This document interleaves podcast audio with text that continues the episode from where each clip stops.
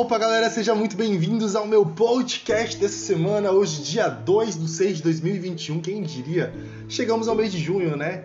E que que é isso, galera? Que mês maravilhoso! Hoje o nosso podcast está recheado de coisas maravilhosas para vocês.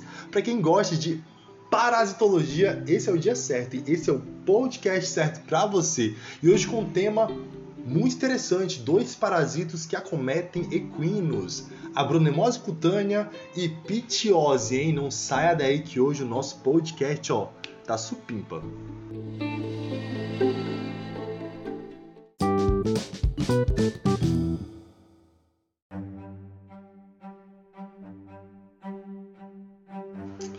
Então, galera, vamos lá, acaba com esse mistério para saber que doenças são essas que acometem equino, né? Vamos falar sobre a primeira que é abronemose. O que, que é uma abronemose? É uma doença causada por larvas, nematóides abronema. Normalmente essas larvas, elas tendem a ser ingeridas pelo equino durante ali o processo de, é, de alimentação e essas larvas são depostas ali na região de mucosa, região dos olhos, da boca e que causam feridas cutâneas. Infelizmente, essas doenças causam muito prejuízo para quem é produtor e prejuízos que são difíceis de repor, sabe, se não for cuidado corretamente, se não for tratado corretamente.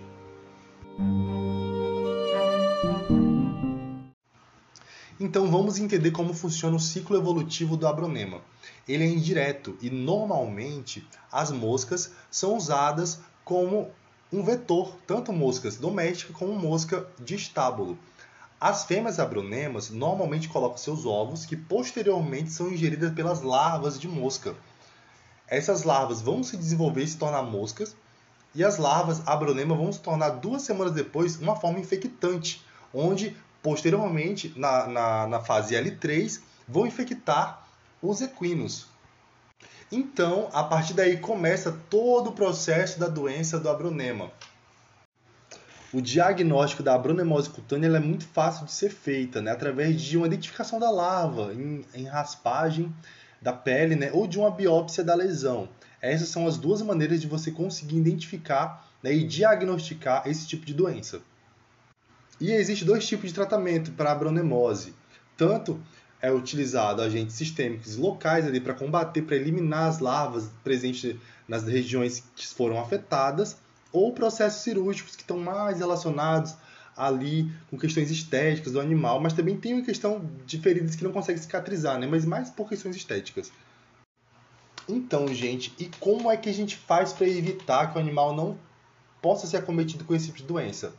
É indicado ter muito cuidado para que o animal não se machuque, caso o animal venha se machucar, cobrir as feridas, sempre ter o controle de vetores, no caso com as moscas, usando repelente no animal, né, para que elas não venham acometer o animal quando ele tiver com algum tipo de ferida. Esse é o tipo de controle essencial, né, mas principalmente evitar que o animal se machuque. Isso é primordial. Lembrando também né, que é importante você tentar manter as instalações sempre limpas, é, livre de vetores, proteger sempre as baias, sempre observar se não há nada que possa vir machucar o animal, porque isso são fatores que a gente deixa passar despercebido. Feito isso, o controle da brunemose é feita, né, e, e acaba que tenta evitar, né, que o animal venha ter esse tipo de problema, ver, ter esse tipo de parasito presente nele. E melhorando assim, né, a qualidade do animal e lógico sem prejuízo na criação.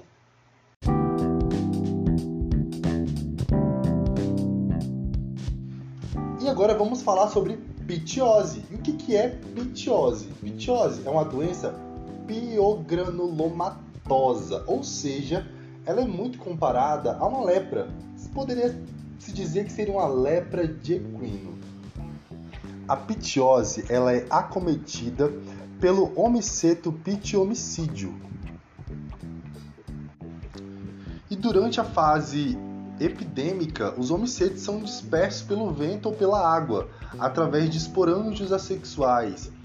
Normalmente, esses esporângios podem germinar de formas totalmente diferentes, formando hifas invasivas, ou, ou elas podem ser liberadas de uma forma totalmente diferente, como os zoósporos móveis, que podem ser atraídos à superfície de algum tipo de hospedeiro.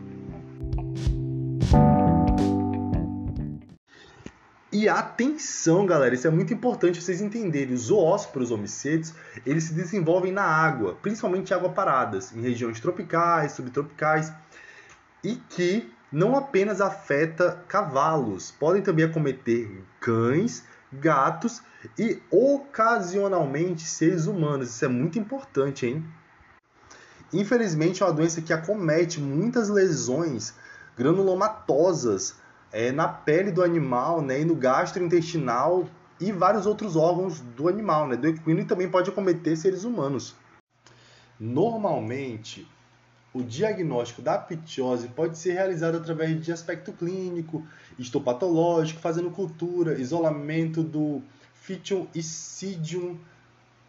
É, também pode ser feito através de imunoenzimático, né, que é feito realizado através de ELISA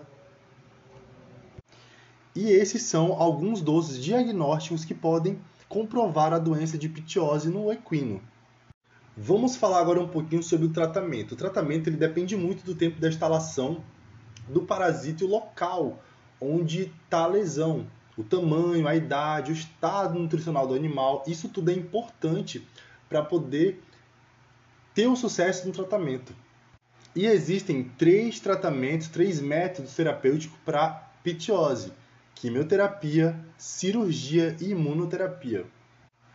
Normalmente a pitiose é uma doença muito grave, acomete o animal e se não for tratada inicialmente, ela pode causar grandes problemas ao mesmo, já que é uma doença que causa ulcerações, né, causa danos, lesões internas no animal. E durante o processo cirúrgico, normalmente, se for em regiões muito vascularizadas, elas podem acometer hemorragias, né? Por isso que a cirurgia é feita com cauterização. E para o controle da pitiose, recomenda-se o uso de imunoterapêutico, Pitium Vac, que é uma vacina que você aplica né, no equino. Então, gente, é isso. Esse foi mais um episódio de parasitologia aqui no meu podcast. Espero que vocês tenham gostado. Se vocês gostaram, deixe seu like aí, dá sugestão. Um grande abraço e uma ótima semana a todos. Valeu!